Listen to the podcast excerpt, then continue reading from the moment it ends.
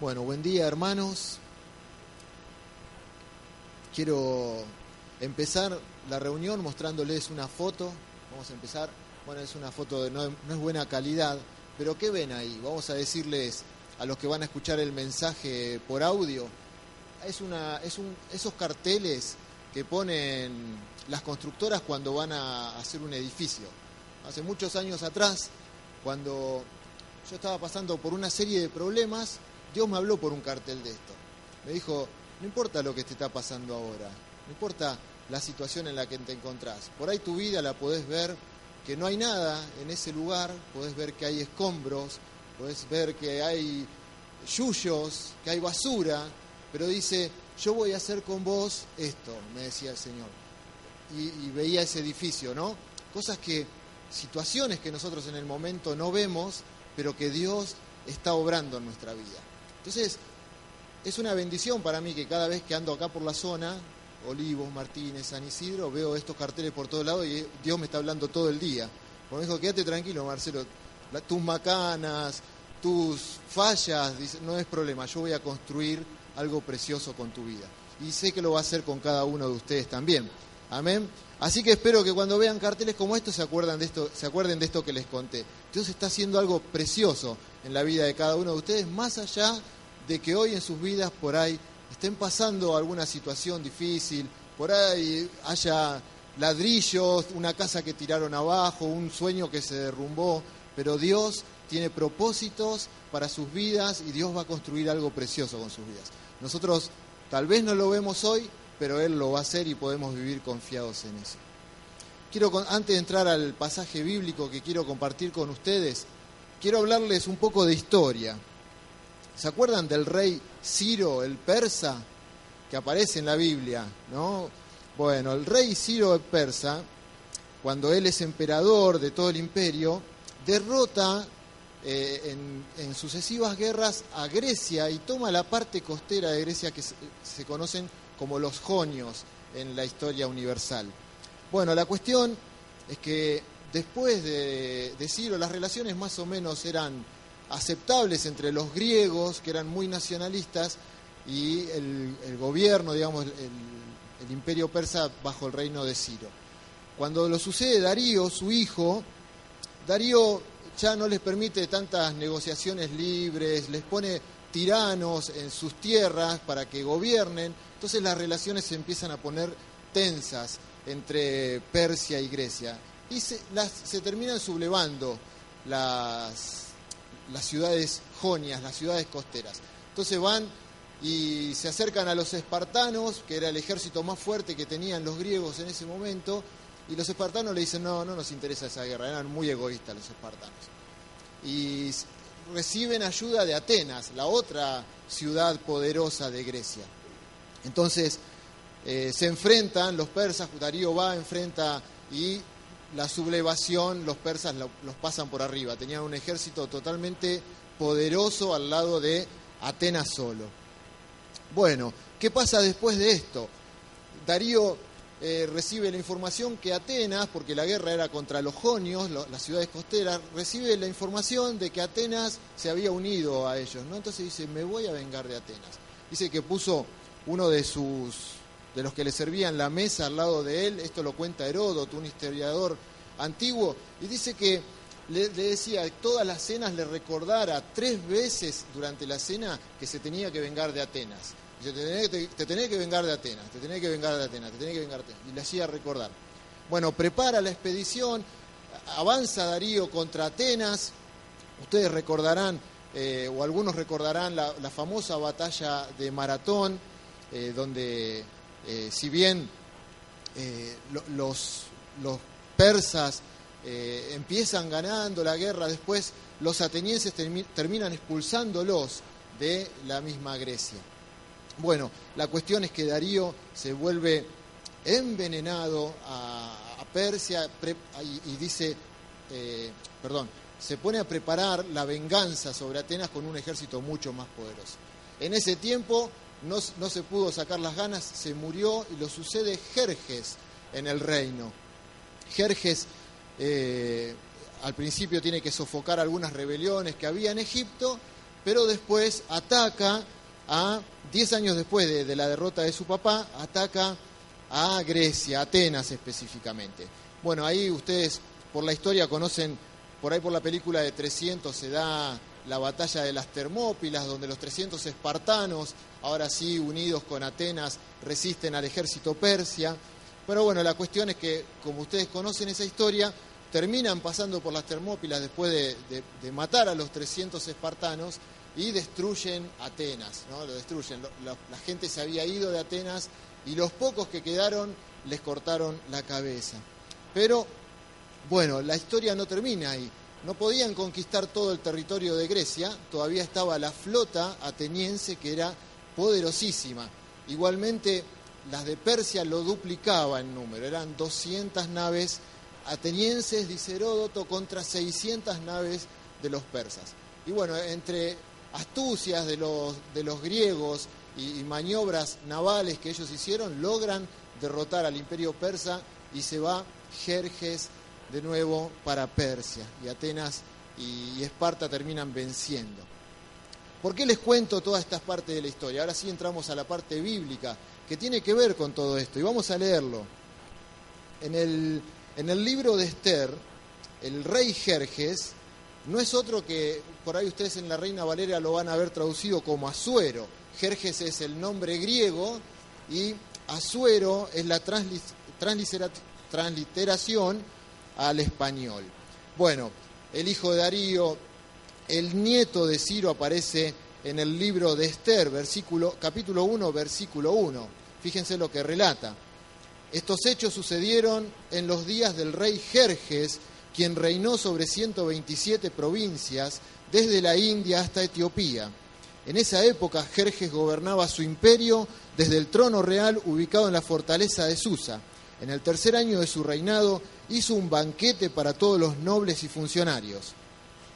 Invitó a todos los oficiales del ejército de Persia y Media y también a los príncipes y nobles de las provincias. La celebración duró 180 días y fue una gran exhibición de la opulenta riqueza de su imperio y de la pompa y el esplendor de, y el esplendor de su majestad. Esta celebración de 180 días que nos relata el libro de Esther no es otra que la preparación, la planeación la de la estrategia para invadir Atenas, esto que le estuve contando recién. Son 180 días porque no era que querían festejar 180 días, sino que estaban en un encuentro entre comandantes de guerra para atacar Atenas y planear durante seis meses cómo iba a ser la invasión. La demostración de las riquezas tenía que ver con que el rey quería impresionar a todos los que lo apoyaban sobre las riquezas que tenía para llevar adelante la magnitud, lo que significaba ir hasta Atenas con semejante ejército. Cuenta el capítulo 1 que eh, durante esos, cuando terminan esos 180 días, siete días más el rey hace como un banquete más donde podían tomar y beber todo lo que quisieran los que estaban con él. Durante siete días se emborracharon y se emborracharon y en un momento el rey llama a la reina Basti y le dice que se presente delante de él. No se sabe cuál fue la cuestión, pero la reina Basti se niega a ir y negarse a ir ante un rey de Persia era algo terrible, pero seguramente Dicen algunos que pudo haber sido porque estaban todos borrachos y no quiso ir. Otros dicen porque, bueno, por cualquier motivo que haya sido, la reina Basti se niega y este, este rey se enfurece, Azuero o Jerjes se enfurecen con la reina y los consejeros le dicen, mira, no podés permitir que haga esto y le dicen que la, la destituya y que elija del reino otra reina. Seguimos. En el relato dice que cuando al rey se le pasa la furia, imagínense, estaba borracho, firmó el decreto para que no sea más la reina, se le pasa la furia y dice que eh, el rey la extraña. Y, ustedes saben muy bien por la Biblia que cuando un rey, un, emperador medo, persa, eh, daba un edicto, no se podía revocar, lo saben bien por el libro de Daniel. Bueno, eh, empieza a extrañar a Basti, ya no podía hacer nada para que vuelva. Entonces los ayudantes se preocupan, lo ven a él así, dicen, vamos a buscarle ya una doncella. Y mandan a buscar doncellas por todo el imperio. Eh, aparecen en el capítulo 2 los dos personajes principales de nuestra historia, Mardoqueo y Esther. Quiero explicarles por qué Mardoqueo y Esther estaban en ese lugar en ese momento. Mardoqueo y Esther son personas que fueron, eh, en realidad sus familias fueron llevadas a, Babilonia en la época de cuando Nabucodonosor conquista a, a Jerusalén. Entonces, los judíos que aparecen en esta historia, los judíos que aparecen en el imperio persa, son los que ustedes en la Biblia lo van a encontrar como los judíos de la diáspora o los judíos de la dispersión, que después los apóstoles iban a escribirles a ellos. Bueno, Mardoqueo, eh, en un relato muy importante de él, vamos a ver eh, ahora el, el capítulo 2, versículo 5, cuando ellos aparecen en el relato, había en Susa residencia real, en la residencia real, un varón judío cuyo nombre era Mardoqueo, hijo de Jair, hijo de Simei, hijo de Cis, del linaje de Benjamín, el cual había sido transportado de Jerusalén con los cautivos que fueron llevados con Jeconías, rey de Judá, a quien hizo transportar Nabucodonosor, rey de Babilonia. Y había criado a Dasa, es decir, a Esther, hija de su tío, porque era huérfana, y la joven era de hermosa figura y de buen parecer. Cuando su padre y su madre murieron, Mardoqueo la adoptó como hija suya. Sucedió pues que cuando se divulgó el mandamiento y, decreto del rey, y habían reunido muchas doncellas en su residencia real a cargo de Gai, Esther también fue llevada a la casa del rey al cuidado de Gai, guarda de las mujeres. Es muy es importante ver esto, eh, que se los remarqué ahí, que Mardoqueo era del linaje de Benjamín. Y retengan esto porque después van a entender una situación que sucede en el capítulo posterior. Mardoqueo descubre una conspiración. Estaba ahí en el palacio y escucha a dos personas, a dos siervos del rey, a dos eunucos que atentan contra, que iban a atentar contra la vida del rey. Y fíjense lo que sucede. Vamos al, al power que sigue. En aquellos días, estando Mardoqueo sentado a la puerta del rey, se enojaron Victán y Teres, dos eunucos del rey de la guardia de la puerta, y procuraban poner mano en el rey Asuero. Cuando Mardoqueo entendió esto, lo denunció a la reina Esther y Esther le dijo al rey, en nombre de Mardoqueo, eh, bueno, se hizo una investigación del asunto y fue hallado cierto, por tanto los dos eunucos fueron colgados en la horca y fue escrito el caso en el libro de las crónicas del rey. Esto también lo resalté para que tengamos esta información que después la vamos a utilizar.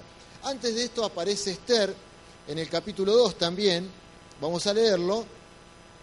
Esther fue llevada al rey Azuero a su casa real en el mes décimo, que es el mes de Tebet, en el año séptimo de su reinado, y el rey amó a Esther más que a todas las otras mujeres, y halló ella gracia y benevolencia delante de él más que todas las demás vírgenes, y puso la corona real en su cabeza, y la hizo reina en lugar de Basti. Entonces el rey hizo un gran banquete a todos sus príncipes y siervos, el banquete de Esther, y disminuyó tributos a, las provincias, e hizo y dio mercedes conforme a la generosidad real. Aparece Esther en escena en el capítulo 2, y resulta que cuenta Heródoto, también el historiador que les mencioné, que había en ese momento 25 millones de mujeres en, todo el imperio persa, de donde se eligieron las mujeres, y que de ellas fueron seleccionadas 400.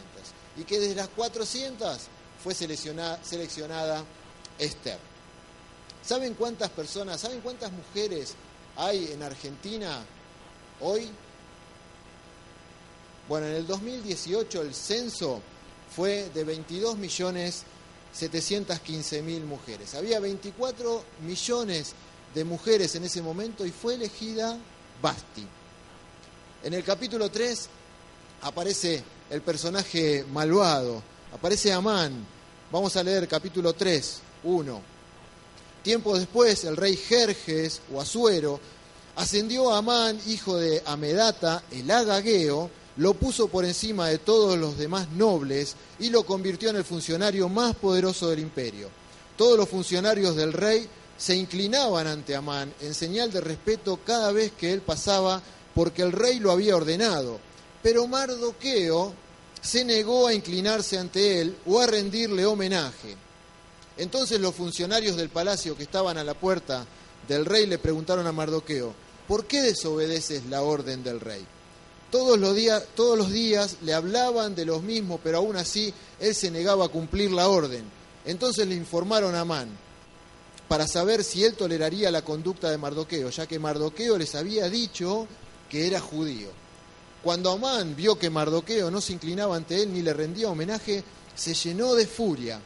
Como se había enterado de la nacionalidad de Mardoqueo, decidió que no estaba que no bastaba con matar solamente a él, entonces buscó la forma de destruir a todos los judíos, a lo largo y a lo ancho del imperio de Jerjes. Aparece Amán, dice la Biblia, da un detalle que no es menor para nosotros, que es Amán el agagueo. Y esto nos va a ayudar a derimir un poco por qué no se arrodillaba Amán ante él. Cuando, los, cuando el pueblo de Dios eh, fue rescatado de Egipto y, y estaban por el desierto, los amalecitas atacaron al pueblo de Dios, atacaron al pueblo de Dios y Dios los maldijo, dijo que un día los iba a borrar de la faz de la tierra. Esto lo dice, el, el, relato está en Éxodo 17 para que ustedes después lo puedan leer, y la maldición de Dios sobre ese pueblo amalecita en Deuteronomio 25.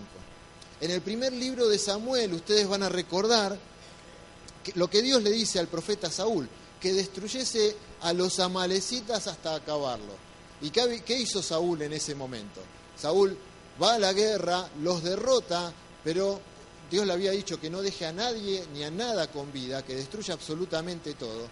Y Saúl se quedó con el ganado, con cosas que le gustaron, y además dejó al rey Agag con vida.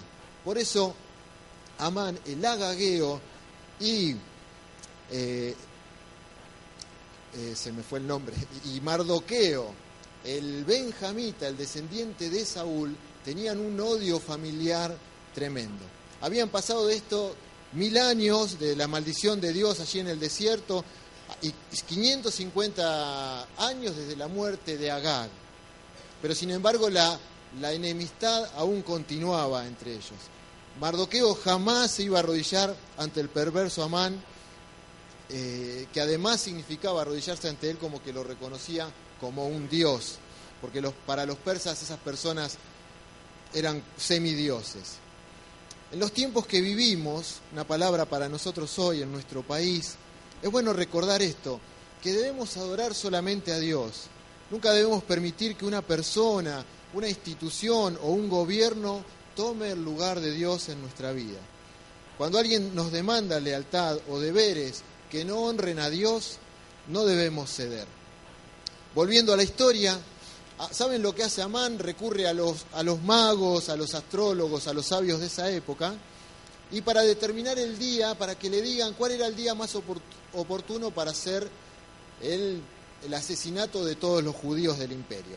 Entonces dicen que echan suertes, que en hebreo se llama pur, es la palabra que utiliza en la Biblia, echan suertes y le dice, bueno, dentro de un año, cae la fecha, un año posterior para hacer la matanza de todos los judíos. Va el Amán al rey y le dice, mirá, este pueblo son una amenaza para el trono, para el imperio, eh, hay que eliminarlos y nos quedamos con todas sus posesiones y sus riquezas. Entonces el rey le dice, bueno, ok, mandaron el edicto, que no puede ser revocado, mandaron el edicto a todo el imperio para eh, asesinar a todos los judíos un año más adelante. En el capítulo 4 dice la palabra que cuando se entera Mardoqueo rasgó sus vestiduras, se vistió de luto, se cubrió de ceniza, salió por la ciudad dando gritos de amargura y que cuando las noticias iban llegando por todo el imperio, la reacción de todos los judíos era exactamente igual. Entonces Mardoqueo, cuando escucha a Esther, le manda a decirle a uno de sus sirvientes que le pregunten qué le pasaba. Y Mardoqueo le dice, pasó esto, hicieron este edicto, le cuenta todo lo que había sucedido. Y Esther le dice, el problema que tengo es que si yo me presento delante del rey sin que él me llame, me puede matar. Quiero explicarle un poco esto. el, temperamento que tenía Azuero, el temperamento que tenía el emperador persa en ese momento, era tremendo. Vieron que yo les dije que tuvieron que para ir a combatir con Atenas, la empresa era muy grande y por eso él mostraba que tenía todo el dinero. Bueno, la estrategia que tejieron ellos para llegar e invadir Atenas era de construir puentes, ¿no? que cruzaran el Helesponto, el Mediterráneo, y, eran 1.300 metros en, esa época, imagínense construir un puente así. Les, les, quiero mostrar una parte del temperamento de él. Dicen que en, una tormenta se vino abajo el puente. ¿Y saben lo que hizo este rey Jerjes Azuero? Dice que mandó a sus soldados con látigos a pegarle al agua. ¿No? Primero que mató a todos los ingenieros en ese momento, los que habían construido el puente, los mató a todos, los decapitó, pero después mandó a sus soldados a pegarle con el látigo 300 veces al agua. Después, cuando volvieron esos soldados, mandó a otros soldados más a pegarle con cadenas al agua 300 veces. Pero si eso le parece una locura, los últimos 300 soldados, cuenta Heródoto, tuvieron que ir con hierros, con la punta encendida en rojo del fuego y clavárselas al agua. Usted sacará su, propia conclusión. Entonces, Esther tenemos que comprenderla un poco. Acuérdense también cómo se sacó de encima Basti, ¿no? Entonces ella dice, si me presento delante del rey, me puede cortar la cabeza, no solo destituirla. No podían entrar si él no la llamaba. Bueno, entonces Esther le dice esto a Mardoqueo, si me presento sin que él me llame, me puede llegar a matar. Y ahí viene la frase que, de Mardoqueo, fíjense, capítulo 4, versículo 13. Entonces dijo Mardoqueo que respondiesen a Esther, no pienses que escaparás en la casa del rey más que cualquier otro judío, porque si callas absolutamente en este tiempo, fíjense, respiro y liberación vendrán de alguna otra parte para los judíos, mas tú y la casa de tu padre pereceréis. Y quién sabe si para esto, para esta hora, has llegado al reino.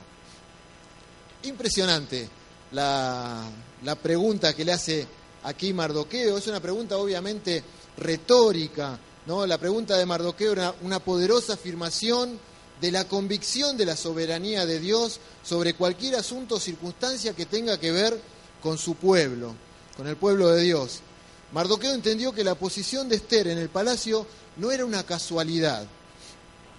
En su propósito, el Señor le había dado una posición real para un momento como ese. ¿Y qué le responde Esther?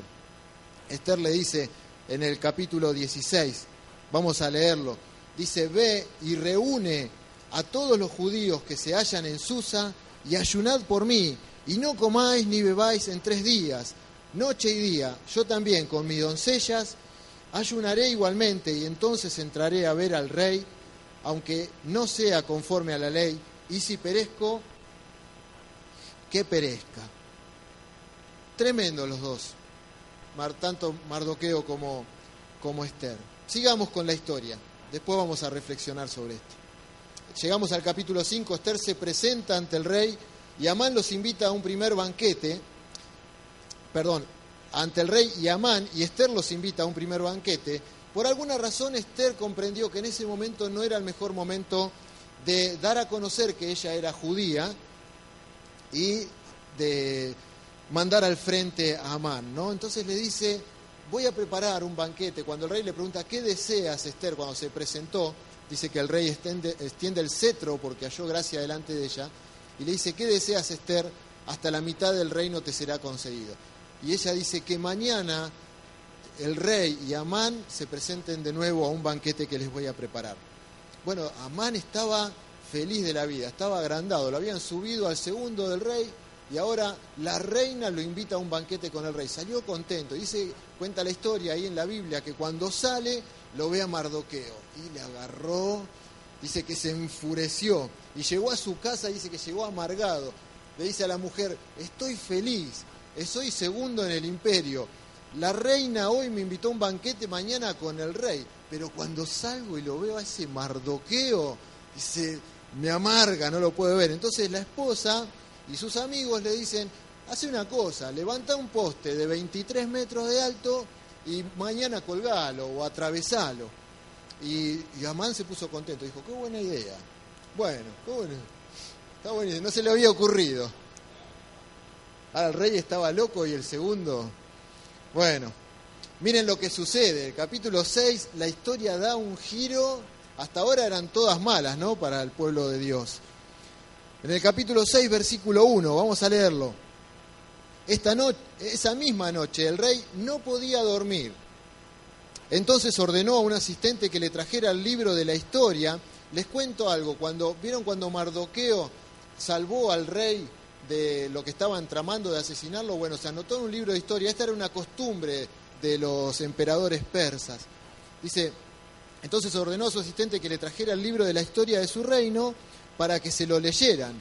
En los registros descubrió el relato de cuando Mardoqueo informó del complot que Tana y Teres, dos de los eunucos que cuidaban la puerta de las habitaciones privadas del rey, habían tramado para asesinar al rey Jerjes. Y dice el rey, ¿no? ¿Qué recompensa o reconocimiento le dimos a Mardoqueo por esto? Sus asistentes contestaron, nunca se ha hecho nada. ¿Y quién está en el patio exterior? Pregunta el rey. Resulta que Amán, que venía con esa idea, contento, dice, rey, voy a levantar un palo para colgar a Mardoqueo. Resulta que Amán acababa de llegar al patio exterior del palacio para pedirle al rey que atravesara a Mardoqueo en el poste que había preparado. Entonces los asistentes contestaron al rey, es Amán el que está en el patio, en el patio. Háganlo pasar, ordenó el rey. Entonces entró Amán y el rey dijo, ¿qué debo hacer? Le pregunta a Amán, ¿no? Para honrar a un hombre que verdaderamente me agrada. Y Amán pensó para sí mismo. Dice, ¿a quién querría honrar el rey más que a mí? Así que contestó el rey, si el rey desea honrar a alguien, debería sacar uno de los mantos reales que haya usado el rey y también un caballo del propio rey que, el propio rey haya montado, uno que tenga un emblema real en la frente.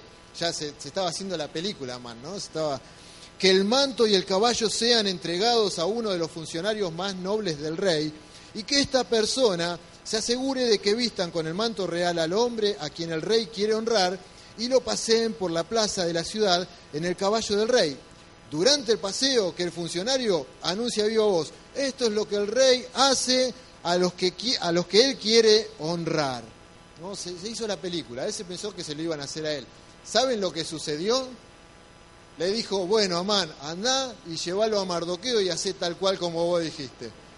Imagínense, iba, imagínenselo, ¿no? Caminando. Iba con el, con el caballo del rey, eh, Mardoqueo con todas las vestiduras reales y él diciendo, esto es lo que el rey hace a los que quiere honrar.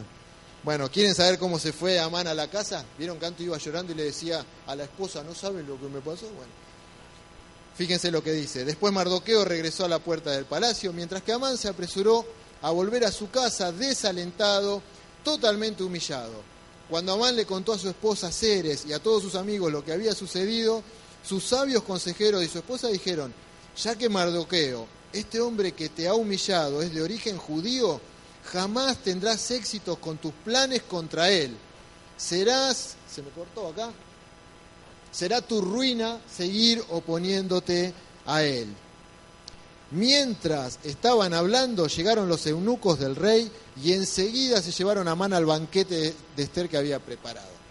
Diga conmigo, no salgo de una que ya entro en la otra. No lo dejaron ni charlar con la familia. Bueno, aunque, yo quiero remarcar esto, aunque esta buena acción de Mardoqueo quedó registrada en los libros de historias del rey, Mardoqueo no había sido recompensado, se habían olvidado de hacerlo. Sin embargo, Dios estaba guardando la recompensa de Mardoqueo para un momento más oportuno, para el momento adecuado, como escuchamos muchas veces hoy a la mañana, para el tiempo que Dios tenía planeado. Cuando las personas se olvidan de nosotros, ¿no? Nos pasa, no reconocen, ¿no? Pero bueno, Dios nunca se olvida. Dios tiene todo escrito, todo preparado. A veces sentimos que nuestra recompensa está demasiado lejos y nos sentimos, remarco la palabra, sentimos desalentados. Sepa que Dios aparecerá en su vida y en mi vida en el momento justo, en el momento adecuado, según los planes y los propósitos que Él tiene en nuestra vida. Sigo con el, con el libro. Hoy, pastor, todo el libro voy a predicar. ¿eh? me, falta una hora y media. Segundo banquete de Esther. ¿no? ¿Se acuerdan que Esther los invitó para un próximo banquete? Lo voy a tratar de hacer más rápido, Esther. El rey vuelve a preguntarle ahora, Esther, ¿cuál es tu petición? Hasta la mitad del reino se te, se te dará. Y Esther le dice al rey, si he logrado el favor del rey, si al rey le agrada conceder mi petición, pido que mi vida y la vida de mi pueblo sean libradas de la muerte, pues mi pueblo y yo hemos sido vendidos para ser muertos, masacrados y aniquilados. Imagínense, estaba Amán ahí. Esther está diciendo, soy judía. Y, Amán dice, bueno, Dice el rey que se levanta, no lo vamos a, leer para hacerlo más corto, dice que el rey se enfurece y dice, ¿quién se atreve a levantar la mano contra la reina? Acuérdense que ya se había mandado la macana con Basti. ¿Quién se, quién se atreve a hacer eso? Y, y, Esther le dice, le señala a Amán y le dice, Amán es el enemigo del rey que quiere asesinar a su esposa. Se enfureció, vieron que les dije que tenía un temperamento el rey, ¿no? Se enfureció, se fue al jardín del palacio, estaba enfurecido. A todo esto Amán quedó aterradísimo. Imagínense, ella se la veía venir.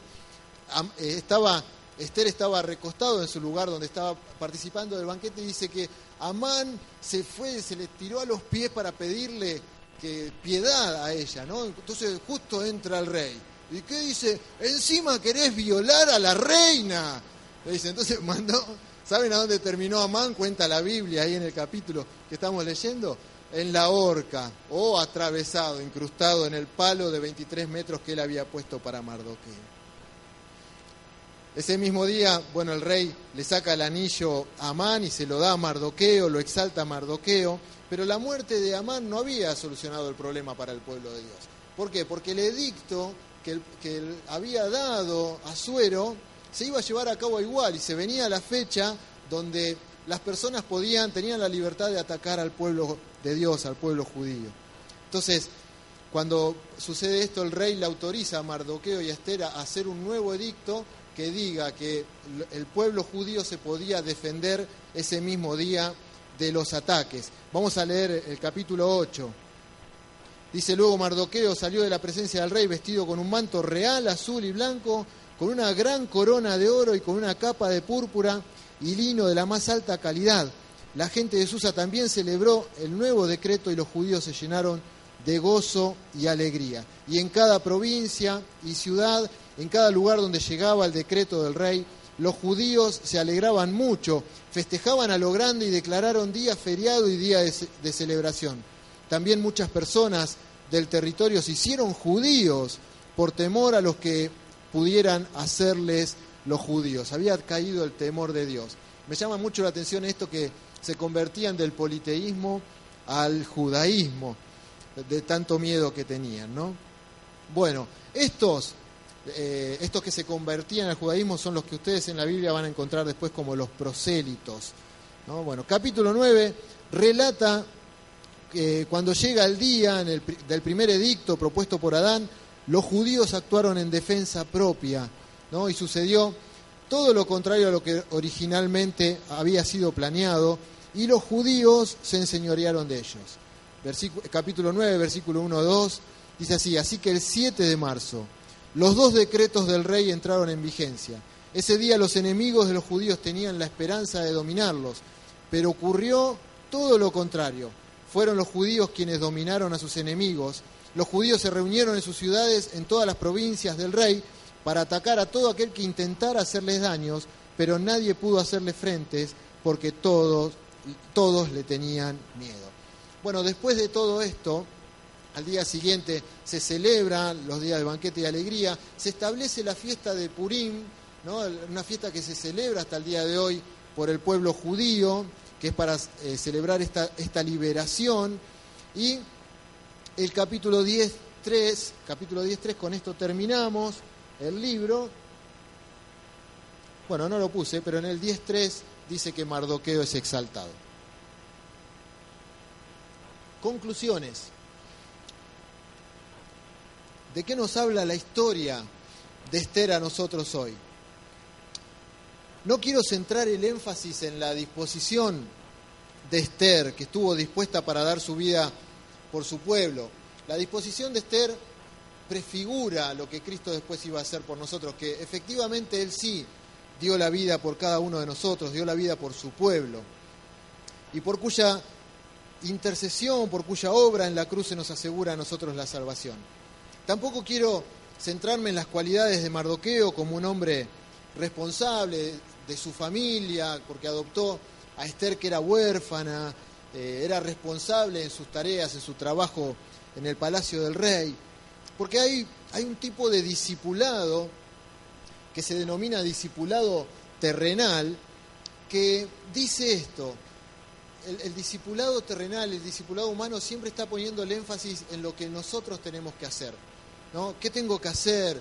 ¿Qué tengo que generar? ¿Qué tengo que alcanzar mediante el esfuerzo y los logros personales?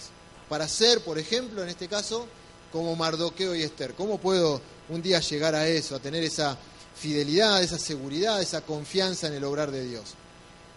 El, discipulado terrenal hace énfasis en eso, en lo que nosotros tenemos que hacer para agradar a Dios, en lo que tenemos que hacer para alcanzar a vivir la vida abundante, etcétera, ¿no? Y siempre uno cuando se propone eso empieza con mucha fuerza para después otra vez encontrarse eh, fracasado, frustrado nuevamente, porque no es en nuestras propias fuerzas. ¿no? ¿Vieron cuando usted pasa la fiesta de Navidad y fin de año y come un montón y después dice el lunes empiezo dieta? Bueno, ¿cuánto dura eso? Bueno, lo mismo, exactamente lo mismo, sucede cuando uno piensa que por el esfuerzo personal puede agradar a Dios o puede alcanzar a disfrutar la vida abundante. No, no quiero hablarles de eso, quiero hablarles de lo que Dios hace por nosotros. Que está, si bien ustedes se dieron cuenta que no se menciona a Dios, los que leyeron todo el libro de Esther, no se menciona a Dios en todo el libro, pero sin embargo el escritor con mucha inteligencia nos permite ver cómo Él está detrás de toda la historia, de cada detalle. En esto vamos a poner en énfasis, en lo que Dios hizo en ese momento y en lo que Dios hace para nosotros hoy. Quiero decirles esto, Esther y Mardoqueo no eran ejemplos en su humanidad para nosotros. Piensen en esto, seguramente cuando tuvieron la oportunidad de volver, que el rey Ciro, el persa, dio el permiso para que los judíos vuelvan, ellos decidieron no volver. Parece que no les interesaban las cosas de Dios en ese momento. Dieron la posibilidad de volver, solo algunos volvieron, pero ellos se quedaron viviendo en Susa, en la capital del imperio. Tampoco podemos decir que Mardoqueo y, Esther eran moralmente un ejemplo para nosotros. Esther había eh, violado mandamientos de, del Antiguo Testamento, por ejemplo, casándose con un gentil, ¿no? ni hablar de las fiestas de, de, sexo y de vino que había en la casa del emperador, de, comidas impuras, no eran un ejemplo, seguramente habrán sido personas que los judíos que volvieron a Jerusalén deben haber criticado mucho por su comportamiento. El versículo clave es el versículo 4.14 y quiero que lo leamos de nuevo. Dice, porque si callas absolutamente en este tiempo, le dijo Mardoqueo a Esther, respiro y liberación vendrá de alguna otra parte para los judíos, mas tú y la casa de tu padre pereceréis, y quién sabe si para esta hora ha llegado al reino. Si bien nosotros podemos decir que la declaración de Mardoqueo es impresionante y la respuesta de Esther también son ejemplos de confianza de personas que buscan a Dios cuando las cosas se, buscaron a Dios cuando las cosas se pusieron feas, ayunaron y oraron durante tres días, buscaron a Dios en el momento ese tan clave para la, historia del pueblo judío. Son ejemplos para nosotros, sí, en el hecho de decir, son personas que se enfrentaron a una crisis y supieron convertirlas en una oportunidad. Es loable notar que los dos supieron interpretar que en ese momento se estaban tocando el tiempo de la humanidad con el tiempo de Dios. Interpretaron el tiempo de Dios y, supieron aprovecharlos, aprovecharlos. Pero por el otro, se enfatiza en la declaración de Mardoqueo que la salvación del pueblo es segura, que no depende de la decisión de Esther. Díganme si esto no es un gran alivio para nosotros. Levanten la mano acá quienes tomaron malas decisiones en sus vidas. Es un gran alivio escuchar que a pesar de nuestras malas decisiones, Dios siempre está al control de todas las cosas. Tantas veces tomamos decisiones que nos traen dolor de cabeza. Dice la palabra, porque si callas absolutamente en este tiempo, respiro y liberación vendrán de alguna otra parte para los judíos, para el pueblo de Dios. Repito, no se trata de lo que nosotros podamos hacer por Dios o para Dios, sino de lo que Él hace en nosotros y por nosotros. ¿Qué hay en el libro de Esther que nos cuenten qué es lo que Dios hace por nosotros y en nosotros? El libro de Esther está dedicado a demostrar el cuidado providencial ejercido por Dios a su pueblo. Dios providente, tenemos ahí una placa, viene del latín la palabra providente, significa el que ve por delante, o podríamos decir Dios todo lo prevé. Nosotros en nuestra vida solamente podemos ver una parte de nuestra vida, del pasado, lo poco que nos podemos acordar, porque no nos acordamos ni siquiera de todo, y podemos ver el presente. Y el presente lo vemos con una perspectiva que, tiene que, se formó según el entorno en el que vivimos, en el que, en el que crecimos. No quiere decir que nuestra perspectiva de vida al lado de, de la de Dios es muy limitada. Pero Dios dice que Él ya prevé las cosas para nuestras vidas. Aunque no se mencione, como decía antes, el nombre de Dios en todo el libro, sí podemos ver la poderosa mano de Dios dirigiendo y dominando cada detalle de los acontecimientos mundiales, locales y domésticos. Por eso empecé contándole la historia de las guerras de Grecia y de, y de Persia, porque Dios estaba al control de todo eso. Esther ni tenía en mente lo que estaba sucediendo con las guerras de, Grecia, con las batallas, ni noción, Mardoqueo por ahí se enteraba del palacio, pero ni sabía que Dios estaba tejiendo toda la historia que estaba tejiendo. Ahora vamos a ver un poco más. Lo que los, puntos que nos revela el libro de Esther los resumí así, miren. Primer placa, Dios está al control de la historia, esto que les decía recién. El pueblo judío atacado por Nabucodonosor, deportados, se los llevan cautivos a Babilonia, ¿no? la guerra del imperio persa con los griegos, como le dije antes. Posteriormente a todo esto, la guerra entre los persas y los griegos era una guerra que terminaría, va a terminar más adelante, después del libro de Esther, mucho después, con la conquista del imperio griego a los persas, ¿no? por, por medio de Alejandro Magno. Entonces, todas las cosas están atadas, toda la, historia está bajo el control de Dios. les nombré los judíos de la diáspora. ¿Quiénes eran los judíos de la diáspora? Los que decidieron no volver a Jerusalén cuando Ciro lo permitió. Ahora bien, estos judíos de la diáspora en el imperio griego, después del imperio de Esther, construyeron sinagogas por, por todo el imperio y estudiaban las escrituras de allí. Tras tras la conquista de Alejandro Magno, los judíos de la diáspora empezaron a usar el idioma griego. Y del idioma griego después íbamos a tener la traducción del Antiguo Testamento, la famosa Septuaginta, que fueron hechas por los judíos de la diáspora.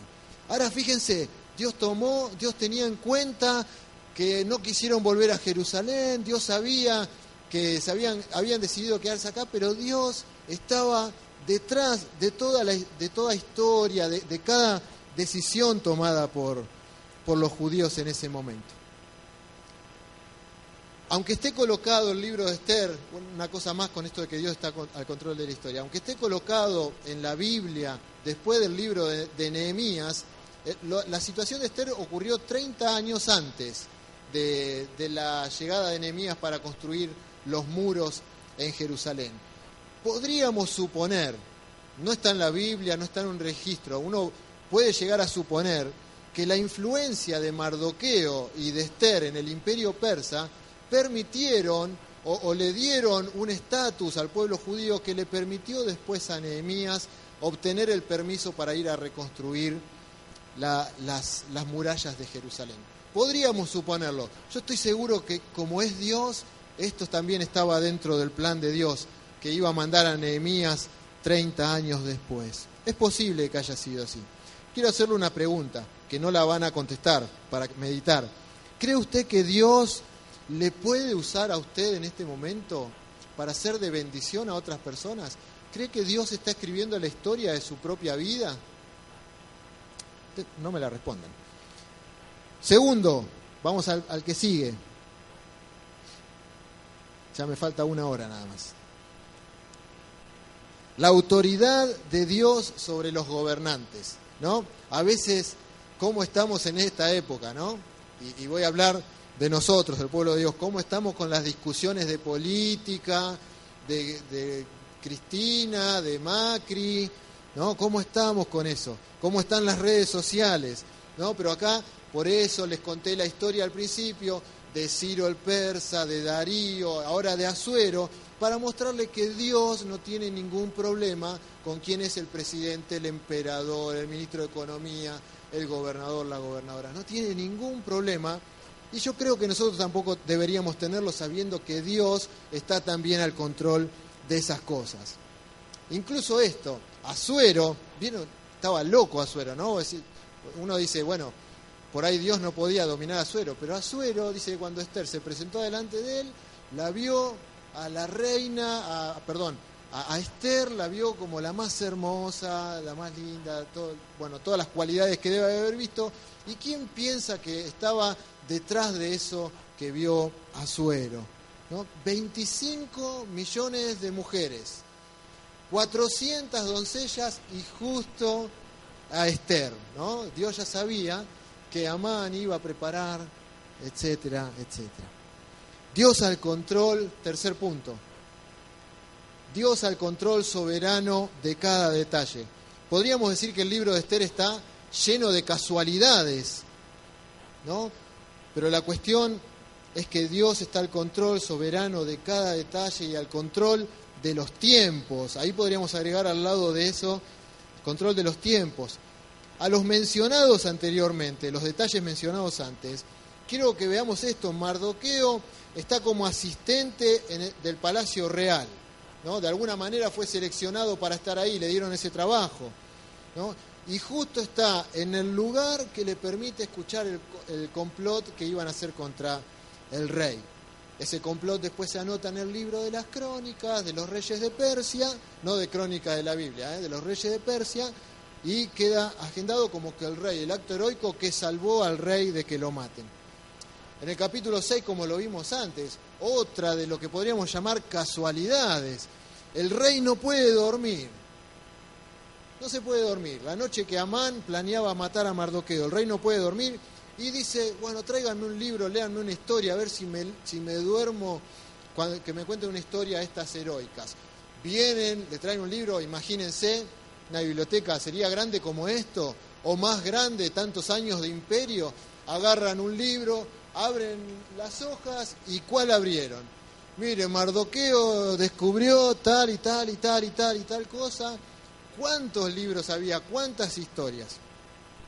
Bueno, les quiero hacer otra pregunta. ¿Qué piensa usted del lugar que se encuentra en este momento? Su familia, su trabajo, en la iglesia. ¿Qué piensa del lugar que está ocupando? Y, tendríamos que hacer la pregunta que hizo Mardoqueo, ¿no?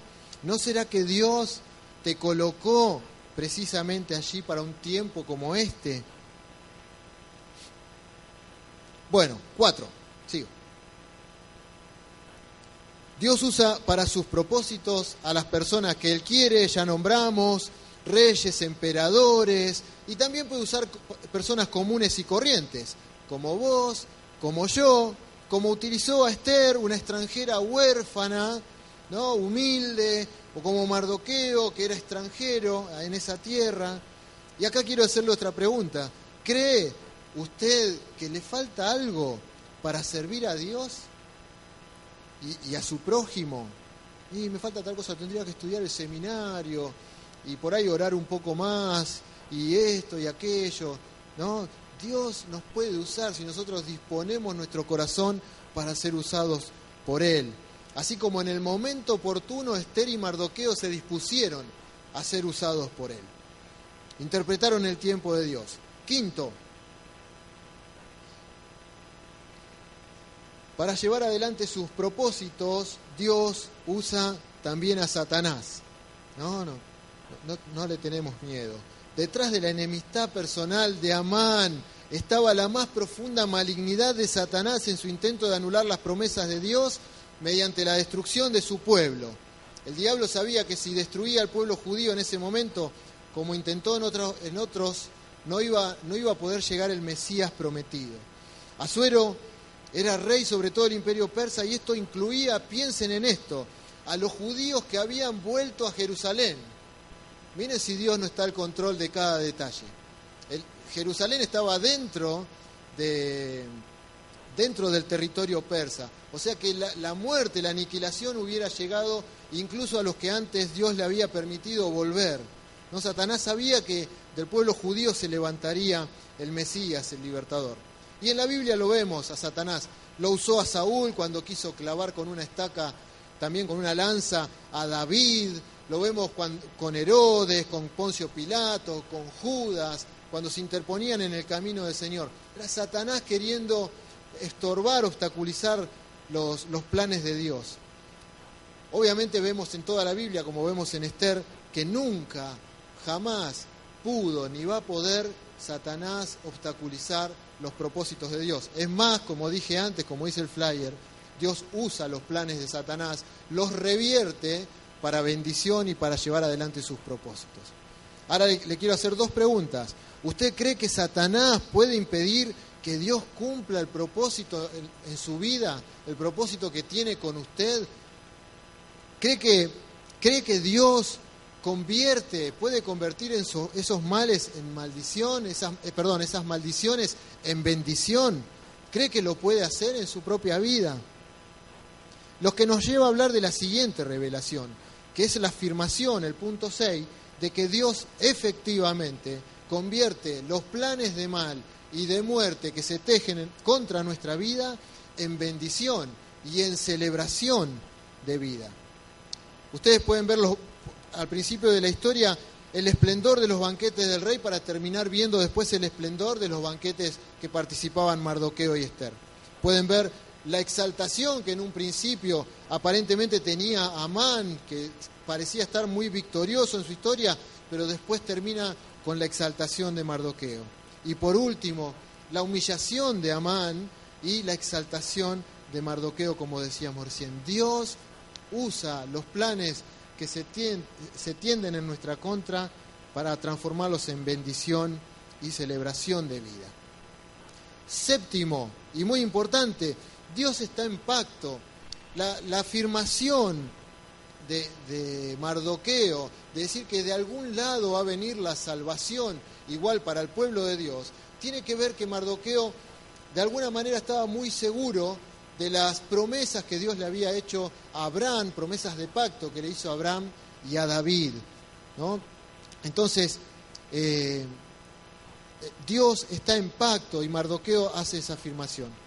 Por último, el pacto que Dios hizo con nosotros, ya vamos terminando, Mateo 26 dice, mientras comían, Jesús tomó eh, el pan y bendijo y lo partió y dio a sus discípulos y dijo, tomad, comed, esto es mi cuerpo. Y tomando la copa y, y, habiendo dado gracias, les dio, diciendo, bebed de ella todos, porque esto es mi sangre, del nuevo pacto, que por muchos es derramada para remisión de mis pecados. Y esto es muy importante también lo que sigue después. Es importante el pacto que Dios hizo, el Padre hizo con Jesús, que nos beneficia a nosotros. Y, por otro lado, las palabras de Jesús que dice, eh, de ahora en, adelante no beberé más de este fruto de la vid hasta aquel día en el que lo beba de nuevo con vosotros en el reino de mi Padre. ¿Qué significan estas últimas palabras de Jesús? Que hay un plan eterno trazado sobre nuestras vidas, que podemos vivir con la seguridad de que, como lo vemos en Esther, Dios está escribiendo en nuestra vida, también con su mano, la historia y Él está tejiendo cada uno de los detalles de nuestra vida. Dice Hebreos que Jesús es mediador de un mejor pacto del, que Mardoqueo se afirmaba. Dice en Hebreos, por último, en Hebreos 8, 10, fíjense lo que dice este versículo, porque hasta ahora hablamos de todo lo que Dios hace con las circunstancias de nuestra vida, pero fíjense lo que hace en nuestro interior. Por lo cual, este es el pacto que haré, esta es una, profecía de Jeremías, que haré con la casa de Israel después de aquellos días, dice el Señor. Pondré mis leyes en la mente de ellos y sobre su corazón las escribiré y seré a ellos por Dios y ellos me serán a mí por pueblo. Y ninguno enseñará a su prójimo, ni ninguno a su hermano diciendo, conoce al Señor, porque todos me conocerán, desde el menor hasta el mayor de ellos porque seré propicio a sus injusticias y nunca más me acordaré de sus pecados, etcétera, etcétera. Jeremías profetizó cientos de años antes lo que Dios iba a hacer en nosotros. El último capítulo que vamos a ver, 13 de Hebreos, lo puse en la versión NTV, dice así, y ahora que el Dios de paz, quien levantó de entre los muertos a nuestro Señor Jesús, el gran pastor de las ovejas, y que ratificó un pacto eterno con su sangre, los capacite con todo lo que necesiten para hacer su voluntad, que Él produzca en ustedes, mediante el poder de Jesucristo, todo lo bueno que a Él le agrada.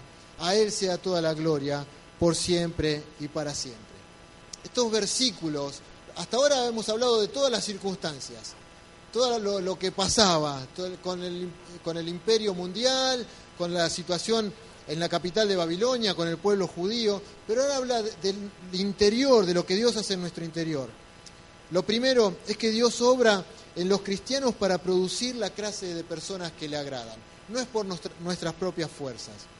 Y segundo, que Él nos prepara para llevar adelante la obra que le agrada. Dice la palabra que Él es el que produce en nosotros tanto el querer como el hacer. Se trata de lo que Dios hace en nuestra vida y no de lo que nosotros tenemos que hacer para Él. Cuando cada uno de nosotros nos encontramos en una situación de vida complicada, una crisis, recuerde siempre esta palabra, o recuerde siempre lo que vimos del libro de Esther.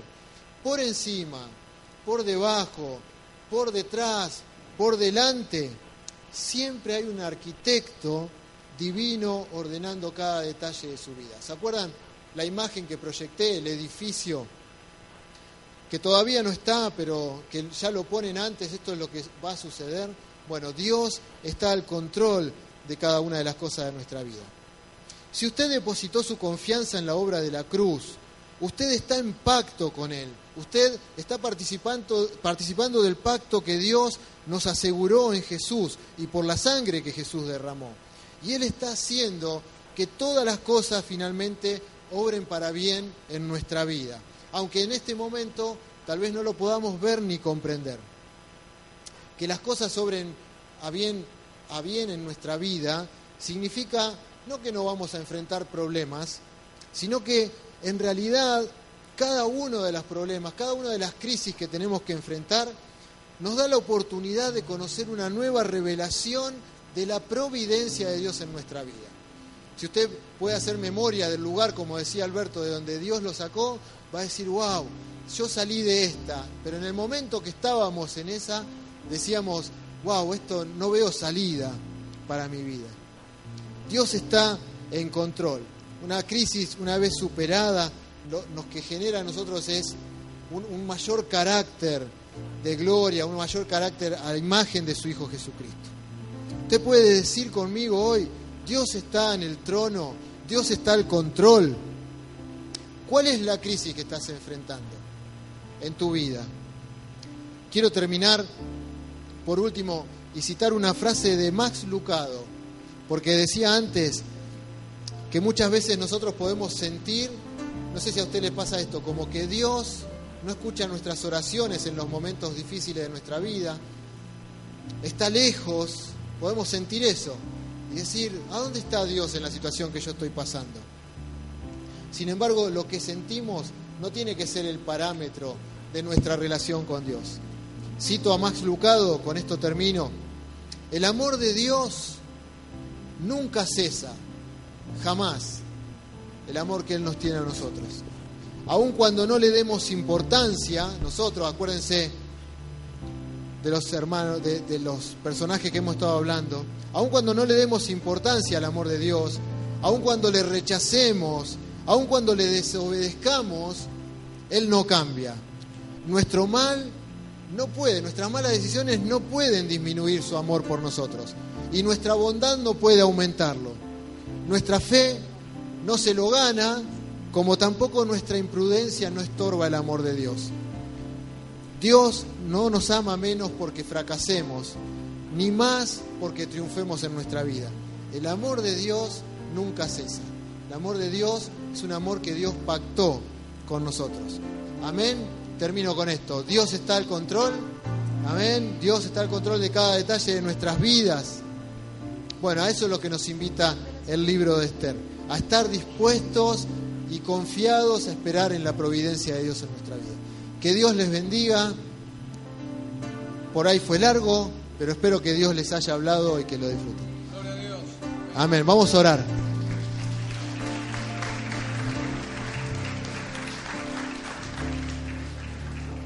Señor, tú nos das entendimiento en tu palabra. Somos tan miedosos, tan temerosos, tan prejuiciosos. Suponemos tantas cosas, imaginamos tantas cosas. Los gobernantes planifican, pero el que está en control eres tú, Señor. Una elección no cambia el destino de una patria. Estás al control de todo lo que sucede. Señor, ayúdanos a andar por esta vida sin tanto temor. ¿Qué sucederá que tú no permitas? Y si tú lo permites, Señor, seguramente el propósito será que tú seas glorificado en la vida de tu pueblo. Señor, tus planes no pueden ser cambiados. Y tu palabra dice que con amor eterno te he amado. Por lo tanto, te he prolongado mi misericordia. Señor, asiste ahora a nuestro corazón para que esta palabra la podamos masticar, reescuchar, analizar. Señor, queremos examinarnos frente a lo que estamos sintiendo y experimentando mientras el mundo dice crisis, crisis, crisis. Señor, nosotros no queremos pegarnos con ese ambiente del mundo. Nosotros queremos andar en nuestra vida y verte a ti gobernando cada situación. Señor, te alabamos y te adoramos y te bendecimos. Y queremos terminar adorando tu nombre, Señor. Recibe nuestra confianza. Esperamos en ti, Padre. Dile allí al Señor, Señor, yo espero en ti. No espero en lo que hacen los hombres. Señor, maldito el que confía en los príncipes, pero bendito aquel que ha puesto su confianza en ti. Aleluya.